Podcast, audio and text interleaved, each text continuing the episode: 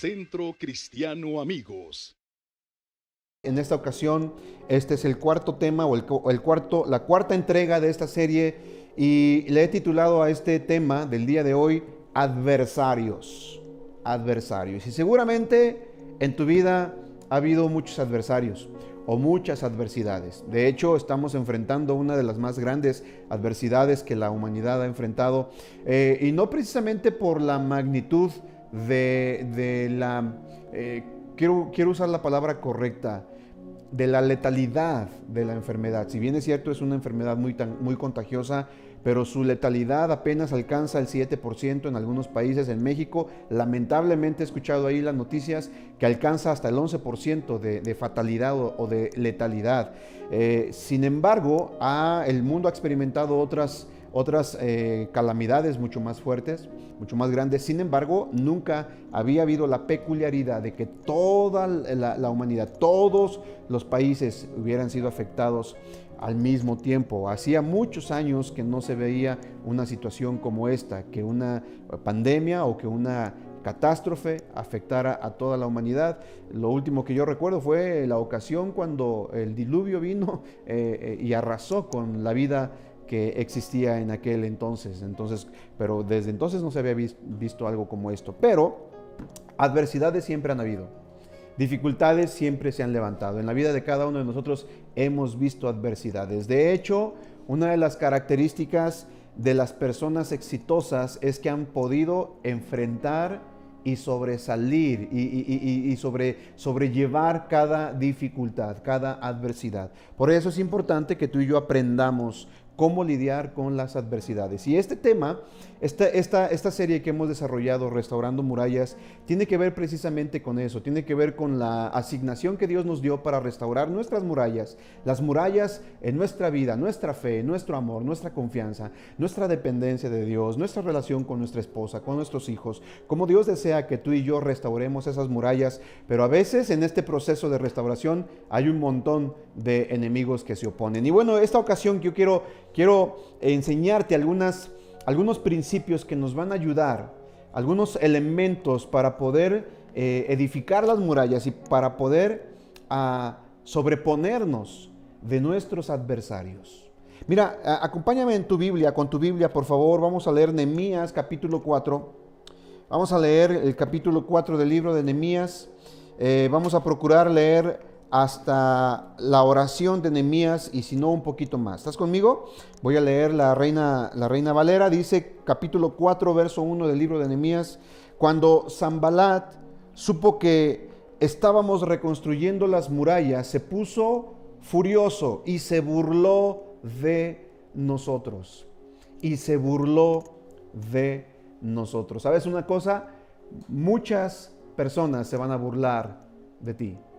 Hay burladores por todos lados. Hay gente que se burla de lo que estamos haciendo. Hay gente que se burla de tu estilo de vida. Hay gente que se burla de tus sueños. Hay gente que se burla de tus acciones. A lo mejor no te lo dicen. A lo mejor no son honestos y, te abren su corazón y te dicen, oye, eso que estás haciendo está mal. Pero de que hay burladores, los hay. Y muchas veces, escúchame bien, muchas veces detrás de la burla se esconde la envidia. Muchas veces detrás de la burla se esconde el enojo. Yo no sé si te ha pasado que cuando te has peleado con tu pareja, por ejemplo, con tu esposa, o te has peleado con algún compañero de trabajo, estás tan enojado con él o con ella que no sabes cómo responder y entonces comienzas a burlarte. Bueno, pues la burla no es otra cosa sino un sinónimo de, que estás enojado. Y cuando la gente está enojada contigo, normalmente tiende a burlarse de ti, a burlarse de tus sueños, a burlarse de tus eh, anhelos, a burlarse incluso de la manera en cómo vives, comienzan a burlarse porque están enojados, realmente porque ellos quisieran eh, eh, tener el estilo de vida o la idea que a ti se te ocurrió. Ellos dicen, ¿cómo no se me ocurrió a mí antes? ¿No? Yo recuerdo una ocasión, y bueno, si me estás viendo, perdóname, no voy a decir tu nombre, pero recuerdo una ocasión que me invitaron a, dar una conferencia, hablé sobre la imagen del ministerio y cuando terminé de dar esa conferencia, uno de los eh, eh, ministros se acercó y me dijo, mugroso, ¿cómo Dios te dio esa, esa palabra? ¿Cómo no me la dio a mí? Y, y, entonces empezó a burlarse un poco de mí. Pero, ¿sabes? A veces la burla esconde enojo, la burla esconde eh, envidia, la burla esconde un montón de cosas. El problema es que muchas veces nosotros lo tomamos muy a pecho y nosotros comenzamos a abrazar esos, esas burlas, esos insultos y pudiera ser que incluso le demos cabida a nuestro corazón y como, como consecuencia dejamos de mirar la obra de Dios. Pero yo quiero enseñarte qué fue lo que hizo Nehemías. ¿Qué fue, ¿Cómo fue como respondió Nehemías ante, ante una eh, eh, situación que tenía de parte de Dios de restaurar murallas? ¿Cómo la burla, el, enojo, la afrenta, eh, los adversarios no detuvieron a Nehemías para que él hiciera lo que Dios le mandó a hacer. Y sabes, muchas veces la adversidad, el principal objetivo, el principal propósito de la adversidad es levantarse en tu contra para que no hagas lo que Dios te mandó a hacer. Dice la palabra de Dios entonces, cuando Zambalat supo que estábamos reconstruyendo las murallas, se puso furioso y se burló de nosotros. Verso 2. Dice, luego fue a hablar con sus compañeros y con el ejército de Samaria y les dijo, ¿y estos pobres judíos ¿Qué creen que están haciendo? ¿Vamos a permitir que vuelvan a ofrecer sus sacrificios? ¿Acaso creen que acabarán de reconstruir en un día? ¿O que van a recoger de las cenizas las piedras que fueron reducidas a polvo? Mira, Zambalad hace cuatro preguntas y en estas cuatro preguntas que hace, dice la Biblia, a sus hermanos y al ejército de Samaria, si estudiamos bien la palabra de Dios, encontraremos que previamente, ya unos 90 años antes, el ejército sirio, el, ejército de Samaria, ya había detenido a los israelitas, a los judíos, de hacer la obra. Zambalad estaba apelando y estaba refiriéndose de ese momento, de, cómo eh, ya en alguna ocasión Samaria había impedido, el ejército de Samaria había impedido que los judíos reedificaran nuevamente la muralla. Entonces, Zambalat se refiere a ese hecho y dice, vamos a volverlo a permitir, en el pasado lo impedimos, ahora tendremos que volverlo a impedir. Y mira, hace cuatro preguntas y ahorita vamos a desglosar cada una de ellas, porque en cada una de ellas vamos a ver cómo el enemigo nos ataca. Y si tú y yo sabemos cómo responder y cómo repeler este ataque, ten por seguro que vas a continuar en la obra y en la asignación que Dios te dio para tu vida. Si tú estás de acuerdo con esto, dale un fuerte aplauso ahí, ahí en tu lugar al Señor. Dile, dile al Señor, gracias Dios por esta palabra. Yo la recibo en el nombre de Cristo Jesús. Y, antes de continuar con la prédica, yo quiero saludar a toda la gente que está conectada. Nada más deja que se me actualice aquí mi, mi, Facebook. Creo que no lo tengo actualizado. Pero bueno, quiero saludar a Margarita Valdovinos. Quiero saludar a Lala Vargas, a Asaf eh, Cázares. Quiero saludar también a Paco Figueroa a Maxwell Delirius, a Omar Miramontes, eh, Gaby Corona y bueno, toda la gente que está conectándose en este momento, les mando un afectuoso saludo. Y también por, también por YouTube tenemos ahí a, varias personas que están conectadas. Saludo en este momento a Josué Ipensa. Vecino, te mando un fuerte abrazo, un saludo, te bendigo, Josué. Eh, también saludamos a Arlet Parga. Arlet, te mando un fuerte abrazo a Arlet. Daniel Flores, eh, bienvenido, Daniela, Daniela Flores, bienvenida. Miriam Oropesa, que nos está viendo desde Tabasco. Y bueno, toda la gente hermosa que se conecta a través de YouTube y a través de Facebook. Y bueno, estamos ahorita en un tiempo de restaurando, de restaurar las murallas. Eh, físicamente, de manera, de manera física, de manera real, ya entramos en el proceso de remodelación y de restauración de nuestras murallas, hablando del auditorio de Centro Cristiano Amigos. Tengo que decirte que esta semana ha sido una semana de mucho trabajo, pero de mucho aprendizaje. ¿Sabes una cosa? Me di cuenta que restaurar o reedificar cuesta más trabajo que hacer algo desde cero, que hacer algo de nuevo. Por eso, por eso es que el enemigo no quiere que tú te levantes y restaures tu vida. Porque de por sí la restauración implica mucho más esfuerzo. Porque tienes que derrumbar lo que se había hecho mal o lo que no estaba de acuerdo a tu proyecto original. Tienes que echarlo eh, a perder, tienes que demolerlo, tienes que tirarlo, tienes que quitarlo para entonces edificar las cosas que valen la pena. Por eso es importante que desde un principio en tu vida tomes las cosas que valen la pena y comiences a edificar correctamente. La palabra de Dios nos enseña y dice, Cada uno mire cómo sobreedifica sobre el fundamento que ya está puesto. ¿Y quién es ese fundamento? El fundamento que está sobre nuestra vida no es una religión. El fundamento que tú y yo tenemos en nuestra vida no es una filosofía. El fundamento que tú y yo tenemos en nuestra vida, en nuestra fe, no es una tradición. No estamos fundamentados sobre la tradición eh, eh, de nuestros antepasados o de nuestros padres eh, hablando religiosamente. No, nuestro fundamento es una persona y esta persona se llama Jesucristo. Y si no hemos fundamentado sobre Jesucristo, lo que edifiquemos encima de esto, entonces tarde o temprano tendrá que ser demolido para poder edificar bien.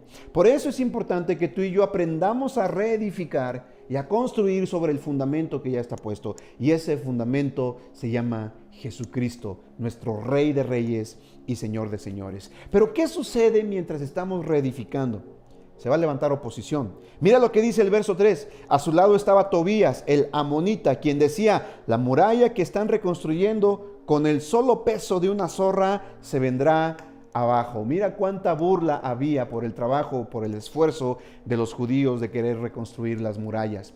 Todo el capítulo 4 del libro de Nehemías no es otra cosa sino una recopilación de los capítulos 1, 2 y 3, porque en, estos capítulos anteriores vemos cómo ya Nehemías había reedificado, había levantado la muralla, pero en el capítulo 4 vemos cómo las eh, artimañas y las acechanzas de los enemigos ponen un peso extra sobre ya el trabajo de remodelación y de reconstrucción en la vida de Nehemías y de los judíos. Pero ¿cómo reaccionó Nehemías? Mira lo que dice el verso 4.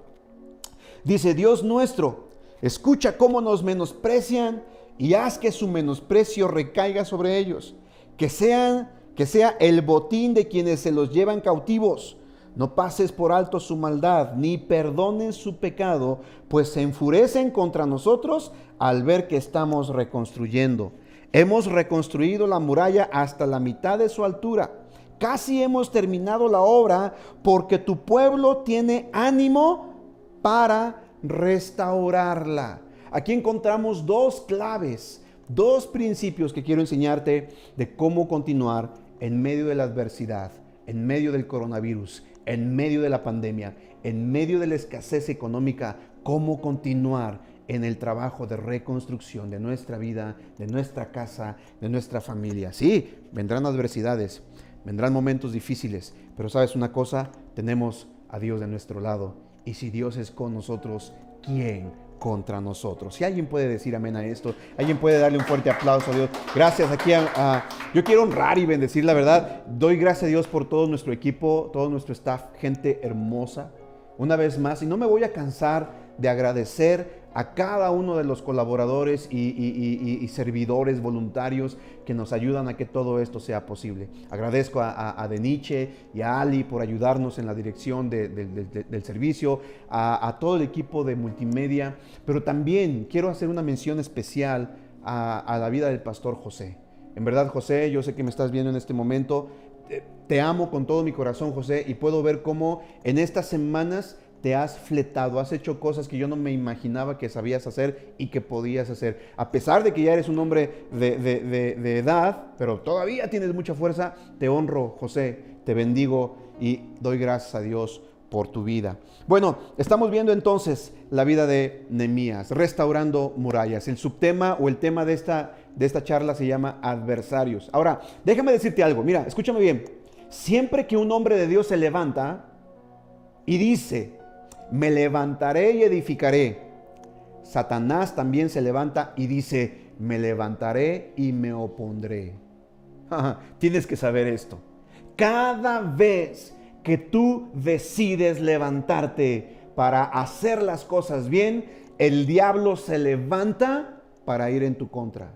Yo no sé si tú sabes esto, pero seguramente lo has experimentado. Porque cada vez que tú dices, ahora sí me voy a portar bien, Ahora sí le voy a ser fiel a mi esposa. Ahora sí no voy a hacer tranzas en el trabajo. Ahora sí voy a llegar temprano a la chamba. Ahora sí voy a cumplir con, lo que me dejaron. Y cuando dices, ahora sí, es cuando más viene la tentación, es cuando más viene la lucha, es cuando más viene la prueba. Yo he escuchado de gente que había dicho, ahora sí me comprometo con el Señor en mis diezmos y ofrendas y tómala, llega la pandemia. ¿Sabes por qué? Porque cada vez que un hombre, una mujer de Dios se levantan para cumplir con la asignación y con lo que Dios le delegó en esa tierra, cuando se levanta, Satanás dice, ah, sí, te estás levantando, quieres cumplir la voluntad de Dios, pues también yo me levanto para oponerme para resistirte, para impedir que hagas lo que fuiste diseñado para hacer. ¿Y sabes por qué? Porque no hay mayor plenitud en la vida de una persona que hacer y cumplir aquello para lo cual fue diseñado. Vamos, si tú lo crees, dale un fuerte aplauso al Rey de Reyes. Pero Dios te está levantando. Dios quiere levantarte, Dios quiere afirmarte. Pero cada vez que tú decides levantarte, el enemigo también se levanta. Tienes que saberlo. Yo estoy seguro que tú lo has visto. Cada vez que has dicho, ahora sí, voy a ir a la iglesia todos los domingos, todos los miércoles, voy a estar ahí, no voy a faltar, y tómala.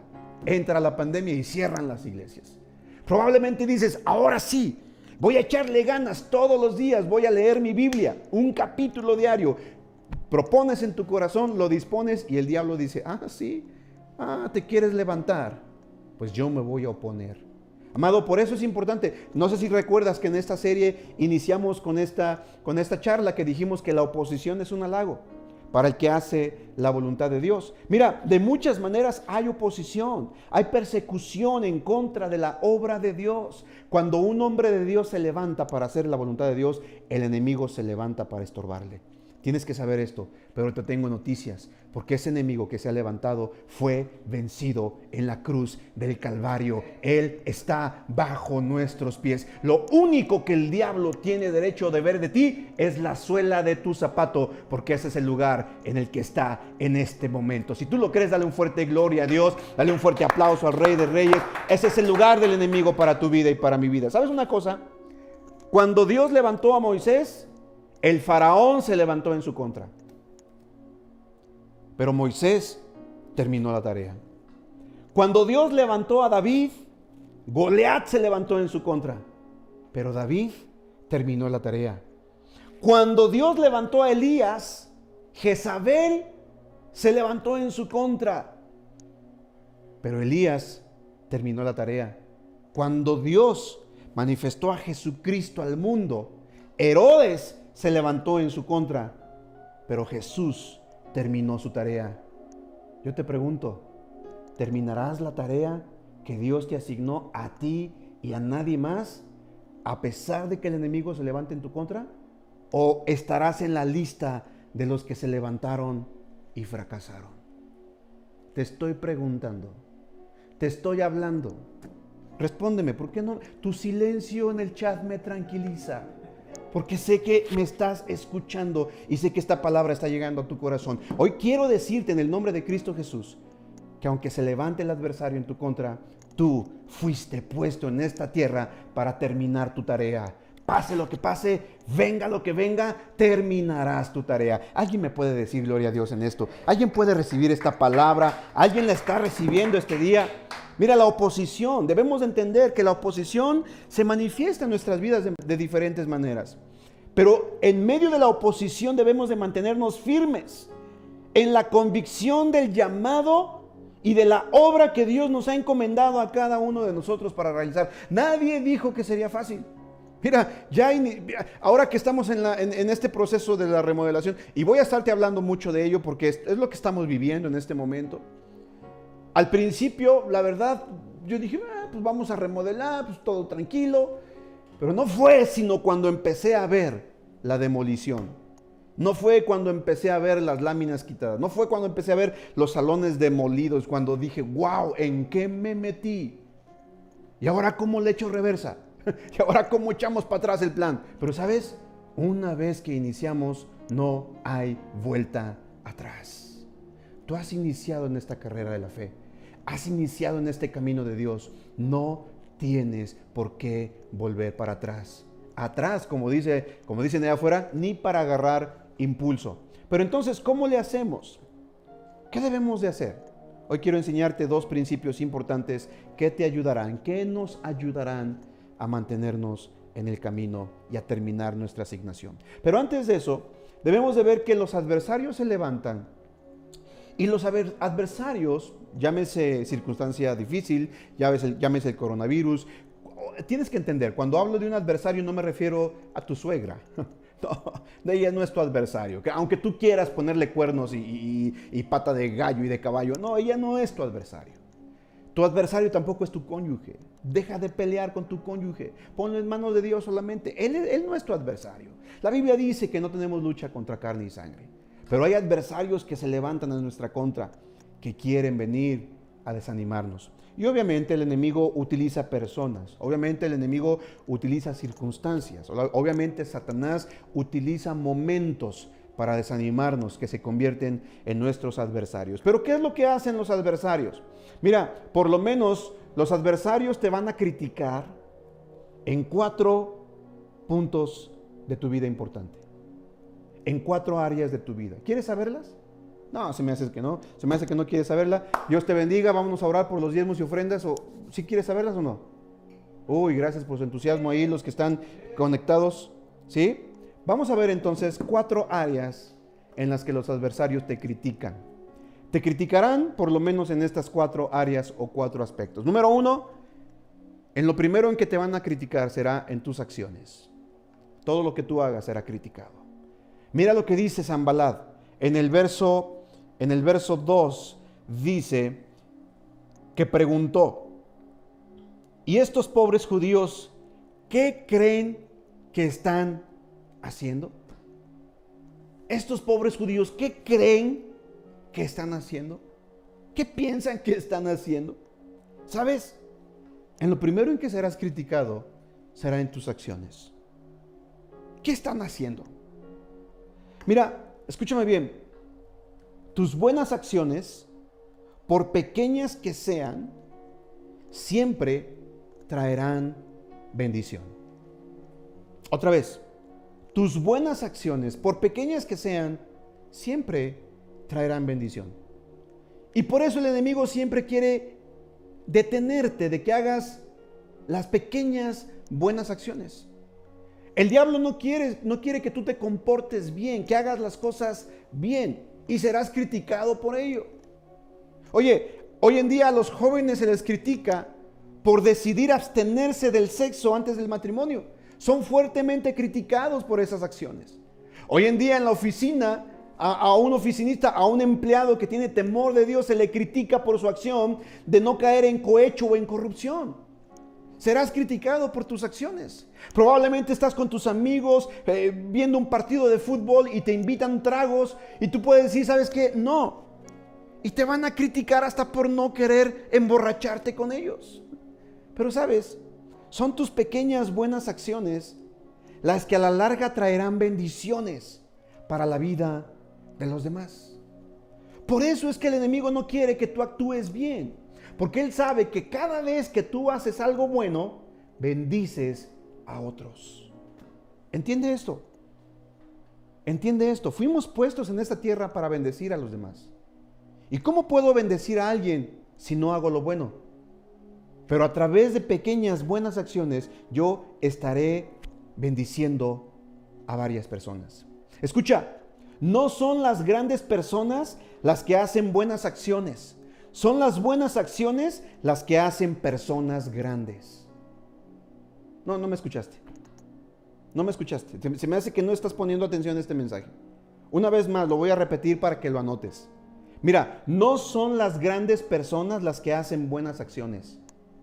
Son las buenas acciones las que hacen a personas grandes.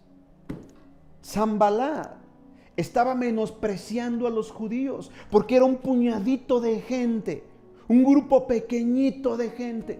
No tenían recursos, no tenían experiencia, no tenían nada, pero sus acciones pequeñitas, porque la Biblia dice que cada quien, cada familia estaba restaurando la parte del muro que quedaba frente a su casa. No tenía que irse más allá, no tenía que tomar camión, no tenía que tomar Uber, no tenía que viajar, simple y sencillamente estaba haciendo lo bueno en el área donde le correspondía, en su área de influencia. Y esa pequeña acción le valió para ser de bendición a toda una nación. ¿Sabes? No necesitas ser alguien grande para hacer buenas acciones. Tus pequeñas acciones te convertirán en alguien grande. Si tú lo puedes creer, dale un fuerte aplauso al Rey de Reyes. Dice, Señor, yo quiero ser alguien grande. Yo quiero trabajar con buenas acciones. Pero necesitamos hacer esas pequeñas buenas acciones.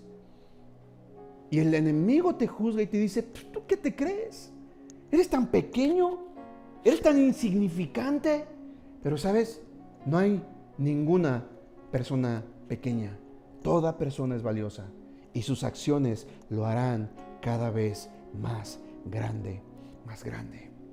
Mira, yo me sorprendo porque ahora que estamos en la remodelación, yo veo el trabajo de los albañiles. Me quise poner a, trabajar con ellos, la verdad me quise eh, ayudarles a meter unas vigas, unas varillas súper pesadas y terminé molido. Un día solamente un ratito me puse a trabajar con ellos y sabes qué?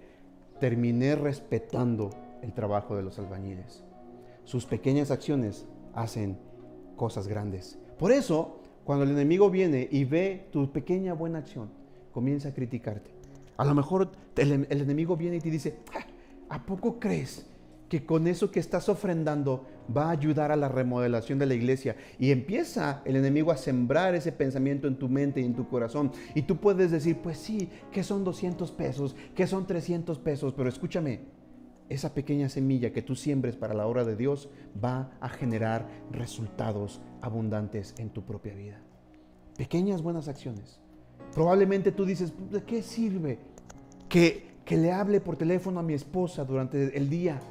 ella sabe que la amo, pero mira, esas pequeñas acciones harán cosas grandes. Pequeñas acciones. Y el enemigo lo primero que hará es burlarte, burlarse de tus pequeñas acciones. No importa que sean pequeñas, síguelas haciendo, porque por muy pequeñas que sean, siempre traerán bendición. Número dos, lo segundo, lo segundo que hacen los enemigos, los adversarios, es que se burlan de tus convicciones. Se burlan de tus convicciones. Mira lo que dice, sigue diciendo el mismo pasaje, capítulo 4, verso 2, dice, vamos a permitir que vuelvan a ofrecer sus sacrificios. Vamos a permitir que vuelvan a restaurar el culto o, o la adoración a su Dios. Vamos a permitir que reinstauren la manera en cómo los judíos se conectan con su Dios. Lo segundo que el enemigo, que el adversario critica en tu vida son tus convicciones. Mira, escúchame bien. Una persona madura en la fe, una persona madura en la fe debe ser flexible en sus relaciones, pero inflexible en sus convicciones.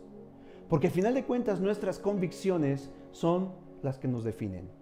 Nuestras convicciones son las que nos mantendrán firmes o nuestras convicciones son las que nos arruinarán. Lo que una persona cree es muy importante porque lo que cree es lo que lo sostiene y lo que cree es lo que determina su estilo de vida. Por ejemplo, si tú crees que tomar coca no te hace daño, sigue tomándola. Tu convicción te dice que la Coca-Cola es bien rica y bien buena, pero al rato esa convicción que tienes de que la coca es buena te va a llevar a la muerte. Si tú crees, por ejemplo, que el adulterio es permitido porque el compadre lo hizo, porque la comadre lo está haciendo, porque mi papá lo hizo y dice, bueno, pues es que es parte de mi naturaleza y entonces vives en una actitud eh, eh, eh, perniciosa en ese sentido, esa convicción que tienes de que crees que es bueno porque los demás lo hacen, entonces al rato enfrentarás problemas en tu vida personal y en tu vida espiritual. Tus convicciones, amados, son los que te mantendrán firmes en medio de las adversidades. Fue la convicción en Dios lo que mantuvo firme a Elías cuando Jezabel lo estaba persiguiendo. Fue la convicción en Dios lo que mantuvo a Moisés firme cuando Faraón lo estaba persiguiendo. Fue la convicción en Dios lo que mantuvo firme a David cuando Goliat lo enfrentó. Fue la convicción firme de Jesucristo en Dios, lo que lo mantuvo firme y lo que le llevó a cumplir su asignación cuando Satanás se levantó y quiso destruirlo en la cruz del Calvario. Por eso nuestras convicciones son tan importantes y el enemigo se va a querer burlar de ellas. Hmm. Si eres señorita y te has propuesto en tu corazón, porque es tu convicción, no tener sexo antes del matrimonio, se van a burlar de ti. Si eres un hombre y has dicho, pastor, yo decido no tener sexo hasta que me case, se van a burlar de ti. Déjame decirte esto. te van a decir anticuado, te van a decir ridículo, ¿cómo es posible? Estamos en el siglo XXI, eso déjalo para nuestros ancestros, vive la vida, pero la convicción será lo que te lleve de ser nada a ser alguien. La convicción será lo que te mantenga firme en momentos de dificultad. Y se van a burlar de esas convicciones. A lo mejor, hey, escúchame, se van a burlar de tu convicción de seguir siendo fiel a Dios en tus diezmos y ofrendas. Y más en este tiempo de pandemia. Y más en este tiempo de necesidad. Te van a decir, ¿cómo es posible? Eres un tonto. ¿Cómo gastas tu dinero en cosas? Te están lavando el cerebro y empiezan a, criticarte. Empiezan a, insultarte. Empiezan a burlarse de ti porque tu convicción te lleva a una acción. Tu convicción te lleva a ser fiel con lo que tienes que ser fiel. Y sabes, el enemigo se burla de nuestras convicciones se burla de la determinación que hemos tomado en nuestro corazón de ser inflexibles en nuestras convicciones. Pero cuando tú eres firme en tus convicciones, entonces tú estás listo para avanzar al siguiente nivel. Número tres, mira lo que dice la Biblia. El siguiente punto en el que se burlan los enemigos o los adversarios, dice el verso 2, dice, vamos a permitir que vuelvan a ofrecer sacrificios. Siguiente, ¿acaso creen que acabarán de construir en un día? ¿Acaso creen que van a terminar en un día? Lo tercero en lo que los adversarios se burlan de ti es de tus esfuerzos, de tus esfuerzos. ¿Qué es lo que estás haciendo? ¿Cómo te estás esforzando para sacar adelante a tu familia? ¿Cómo te estás esforzando para sacar adelante a tus hijos? ¿Cómo te estás esforzando para vivir una vida íntegra? Y sabes, los adversarios se levantan y dicen, hombre, no vale la pena tanto, tanto esfuerzo. ¿Para qué tanto brinco estando el suelo tan parejo? Estás mal, no te esfuerces, renuncia. Mira, es mucho más fácil decirle a una mujer que renuncie a la vida de su esposo en lugar de decirle que pelee por él. Es, muchas, mucha, es mucho más fácil decirle a un hombre que renuncie a su esposa en lugar de decirle que se esfuerce por ella. Es mucho más fácil renunciar que esforzarnos. Y sabes, nuestros adversarios quieren que nuestros esfuerzos sean acabados. Mira, quien no está dispuesto a pagar el precio, no está dispuesto a pasar el proceso. La verdad que necesitamos tú y yo estar dispuestos a pagar el precio para poder ver el resultado de nuestros esfuerzos. No hay, no hay recompensa sin esfuerzo. Mira, hay una frase que a mí me gusta, yo la he acuñado para mi vida, para muchas cosas que hacemos en Centro Cristiano Amigos, en mi vida personal, pero esta frase dice la siguiente, dice de la siguiente manera, la calidad no es un accidente, sino el resultado de un esfuerzo inteligente. Cuando tú y yo nos esforzamos de manera diligente e inteligente, podremos lograr grandes cosas. Por eso, cualquier esfuerzo que estés haciendo para tu familia vale la pena. Cualquier esfuerzo que estés haciendo para tu bienestar vale la pena. El esfuerzo que estás haciendo por mantenerte conectado con nosotros vale la pena. Nosotros como iglesia, el esfuerzo que estamos haciendo por edificar un mejor santuario, un mejor lugar para ti, para que cuando el gobierno diga se pueden reunir, entonces podamos tener un auditorio más grande. Vale la pena. Créeme que sí, vale la pena. Cualquier esfuerzo que, que, que traiga una bendición y un beneficio para tu vida y para tu familia, vale la pena. Créemelo. El esfuerzo ahorita de usar cubrebocas vale la pena. El esfuerzo de llegar a un lugar y ser sanitizado y, y cuidar los protocolos de sanidad valen la pena. Todo esfuerzo que hagamos por un bien común vale la pena. Hoy te animo iglesia, no dejes de esforzarte, sigue esforzándote, sigue trabajando, sigue adelante, porque el esfuerzo que tú y yo hagamos valdrá la pena y el resultado de nuestro esfuerzo será una vida de victoria, una vida de bendición, una vida de gloria, una vida que quieran los demás vivir para la gloria de Dios. Va bien, alguien lo puede creer, alguien puede recibir esta palabra, vale la pena, pero el enemigo quiere aniquilar tus esfuerzos. ¿Cómo? Burlándose de ti. Se burla y dice, hey, pobre tonto, ve nomás. Sigue esforzándose por hacer las cosas bien. Pues mira, no importa que los enemigos y los adversarios se burlen de ti y de mí, vamos a seguir esforzándonos por hacer las cosas adecuadamente.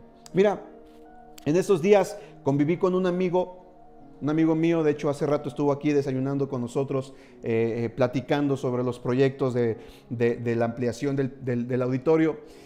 Y él me invitó a, comer eh, hace unos días y mientras estábamos en la comida, ya veníamos de regreso, eh, él, es un buen catador de vinos, vino tinto y toda clase de vino. Y veníamos hablando de, los diferentes, de las diferentes uvas del vino, de, cómo, cómo, es eh, el proceso de maduración de una uva, todas estas cosas que son importantes para poder distinguir un buen vino de, de uno malo. Y entonces, él me decía algo que yo no sabía. Él me decía, mira, pastor, hay, diferentes tipos de uvas. Está eh, eh, la uva tipo eh, Cabernet Sauvignon, la, uva tipo Garnacha, el Merlot, el Tempranillo y un montón de uvas de las, de las cuales se puede producir diferente clase de vino. Y él me dijo algo que me llamó mucho la atención y me dice, pero tú sabes cuáles son las mejores uvas. ¿Cuáles son las uvas que producen un vino más dulce, más agradable?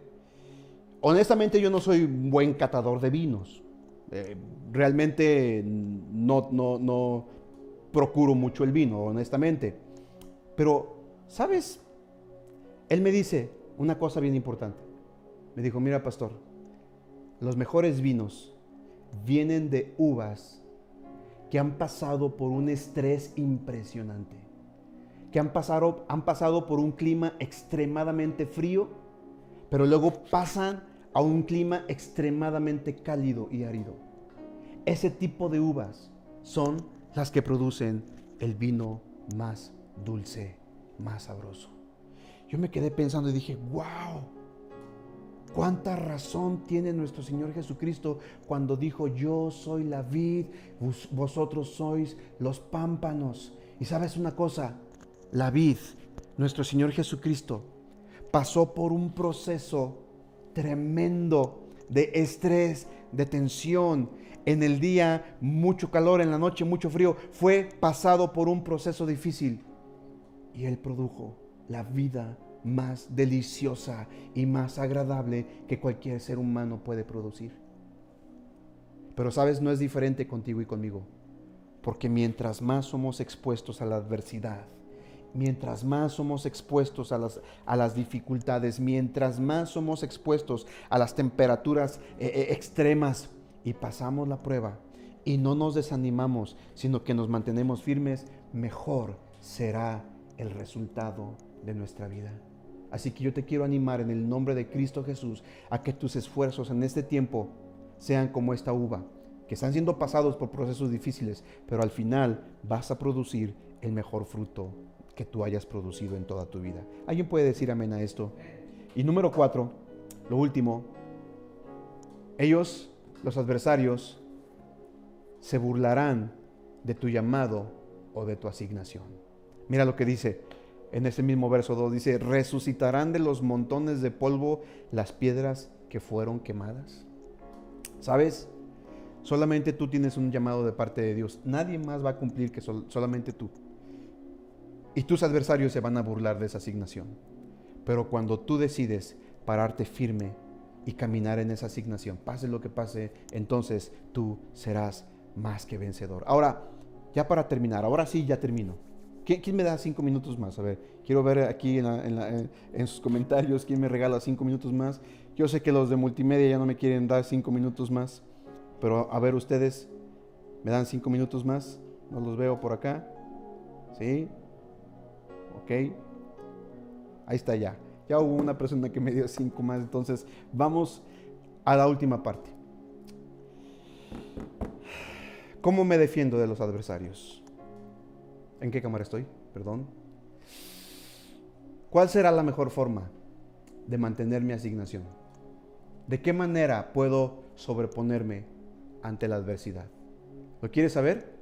Te espero el próximo domingo, porque ya me, me quitaron el tiempo. ¿O me dejan, me dejan darle? ¿Sí? ¿Sí? ¿Me dejan darle aquí? ok, va. Entonces, dos cosas, dos fundamentos, dos principios. Número uno, el primer, el primer fundamento lo encontramos en el verso 4 y el verso 5. Mira lo que dice. Dios nuestro, escucha cómo nos menosprecian y haz que su menosprecio recaiga sobre ellos. Comienza a hacer oración. Si bien no dice quién hizo esta oración, pero suponemos que fue el mismo Nehemías, porque él está narrando esta historia. Escúchame, primer paso, lo primero que tú y yo tenemos que hacer para sobreponernos de cualquier adversario es orar. Orar. Pero orar de manera específica. Sé específico con tu oración. No solamente vengas y le digas, Dios, ayúdame, Dios, mira, te necesito. No. Ven y dile, mira, Señor, mira los problemas que estoy teniendo con el gordo de mi marido. mira las broncas que tengo. Mira, me, me así, me trate así, me. Pero lo presento delante de ti, Señor, lo pongo en tus manos. O te lo llevas o te lo mando. No, no te creas, eso no, eso jamás. Pero dile, Señor, aquí está. Lo pongo delante de ti. Tal vez tienes un problema con un eh, eh, amigo o con un eh, compañero en el trabajo que te hace bullying, que, te agarra de bajada, que, que, ya no sabes cómo quitártelo. Ven delante de Dios y dile, Señor, mira, mira fulanito, cómo me está haciendo la vida de cuadritos. Lo presento delante de ti. Hay una lucha interna en tu corazón, estás batallando en tu ser interior con alguna persona. Ven delante de Dios específico, ora. Presenta delante de Dios tu aflicción. Número uno, la oración te ayudará. Escúchame bien, la oración te ayudará. Hasta me levanto porque yo quiero que tú me escuches con esto. Porque la oración te ayudará a quitar tu carga de sobre ti y a ponerla en Dios. No, no me escuchaste. Algo que es importante. ¿Por qué sirve la oración? Porque cuando tú y yo oramos y vendimos delante de Dios, la carga que teníamos, la carga que estábamos cargando, el peso que llevábamos sobre nosotros, al momento de decir, Señor, ya no puedo, ya no aguanto, mira la construcción, la remodelación, se está subiendo el presupuesto, Señor, ya no aguanto, lo pongo en tus manos.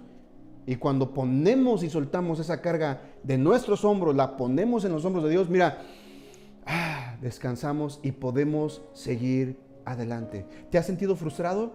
¿Te has sentido cansado? ¿Te has sentido agobiado? ¿Has querido tirar la toalla? Muy probablemente es porque no has estado haciendo oración. Tu silencio me tranquiliza. ¿Quieres avanzar en tu llamado? ¿Quieres dejar de desanimarte? Porque mucha gente se ha desanimado. Mucha gente me ha dicho, pastor, ¿ya cuándo abre la iglesia? Ya. Bueno, ¿y qué tal si no abrimos en un tiempo? ¿Te vas a desanimar? ¿Te vas a enfriar? ¿Vas a buscar otra iglesia donde congregarte? Hello. no, yo espero que recargues fuerza en la oración, así como Jesucristo, antes de ir a la cruz del Calvario, Jesucristo pasó la noche en oración en el huerto de Getsemaní. Y ahí Dios le dio fuerza. No creo que tú estés pasando una adversidad más fuerte que la que Cristo pasó. Si Cristo se fortaleció para ir a la cruz, tú y yo podemos fortalecernos para ir a la victoria. Vamos, darle un fuerte aplauso al rey. Si tú lo crees, si tú estás consciente de esto. Y número dos, segundo principio para mantenernos firmes en contra de nuestros adversarios. Mira lo que dice el verso 6. Hemos reconstruido la muralla hasta la mitad de su altura. Casi hemos terminado la obra porque tu pueblo tiene ánimo para restaurarla. Ah, wow. Número dos, lo segundo que te ayudará a vencer cualquier adversidad se llama visión. Visión. Tu visión. Si tienes la visión para restaurar, si tienes la visión para terminar la carrera, si tienes la visión, déjame decirte, la visión que tengas de la obra de Dios te permitirá mantener el rumbo y obviar las ofensas y los adversarios. Así que yo quiero bendecirte con esta palabra. No sé cuántos recibieron palabra esta tarde. No sé a cuántos Dios les bendijo. Yo espero que este día el Señor te bendiga. Voy a ponerme en pie. Les tengo que avisar a los de multimedia. Me, pongo en pie para orar por ti. Allí en tu casa, quiero invitarte. ¿Por qué no te pones en pie conmigo mientras estamos adorando al Señor con esto? Antes de terminar y entregar este tiempo, quiero bendecir tu vida. Y quiero declarar en el nombre de Jesucristo que toda adversidad es echada afuera. Quiero declarar en el nombre de Cristo Jesús que tú te mantienes firme, esforzándote y siendo valiente. ¿Sabes? Dios le dijo a Moisés, perdón, a Josué, como estuve con Moisés, estaré también contigo. Pero luego le dice, mira que te mando que te esfuerces y seas valiente. No temas ni desmayes, porque el Señor tu Dios estará contigo por donde quiera que vayas. Solamente te pido, Dios le dice a Josué, solamente te pido que te esfuerces y seas valiente. Esfuérzate y sé valiente. Tú sigue leyendo el capítulo 4 del libro de Nehemías. Vamos, la próxima semana vamos a, terminar este, este estudio. Pero el capítulo 4 dice que se levantaron los enemigos, pero Nehemías vino y animó de tal manera al pueblo que el pueblo con una mano edificaba y con la otra defendía. Porque para cumplir la obra de Dios, para terminar la obra de Dios, no solamente tiene que ver con orar. Claro, la oración es fundamental. Pero escúchame, oración sin acción es igual a religión. Hmm. ¿Me estás escuchando? De nada sirve que ores y ores y ores y no hagas nada. Porque eso es pura religión.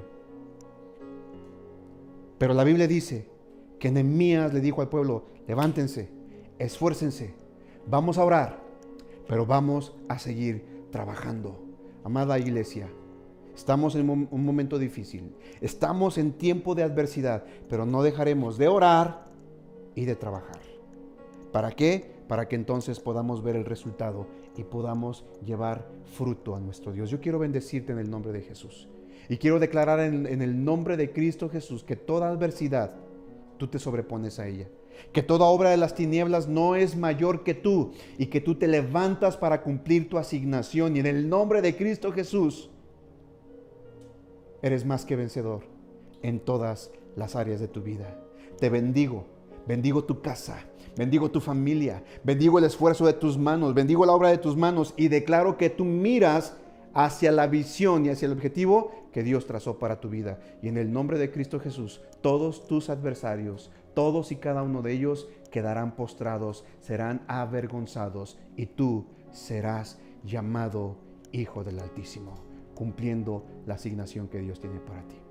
Amada iglesia, les amo, les extraño. Y todo el equipo de producción, todos los líderes de SSA, estamos orando por ustedes y estamos deseando ya pronto volver a verles. Mientras tanto, esfuércense, sean valientes, sigamos edificando, sigamos construyendo nuestras murallas para que cuando venga el Señor podamos entregarle una obra totalmente nueva. Dios te bendiga.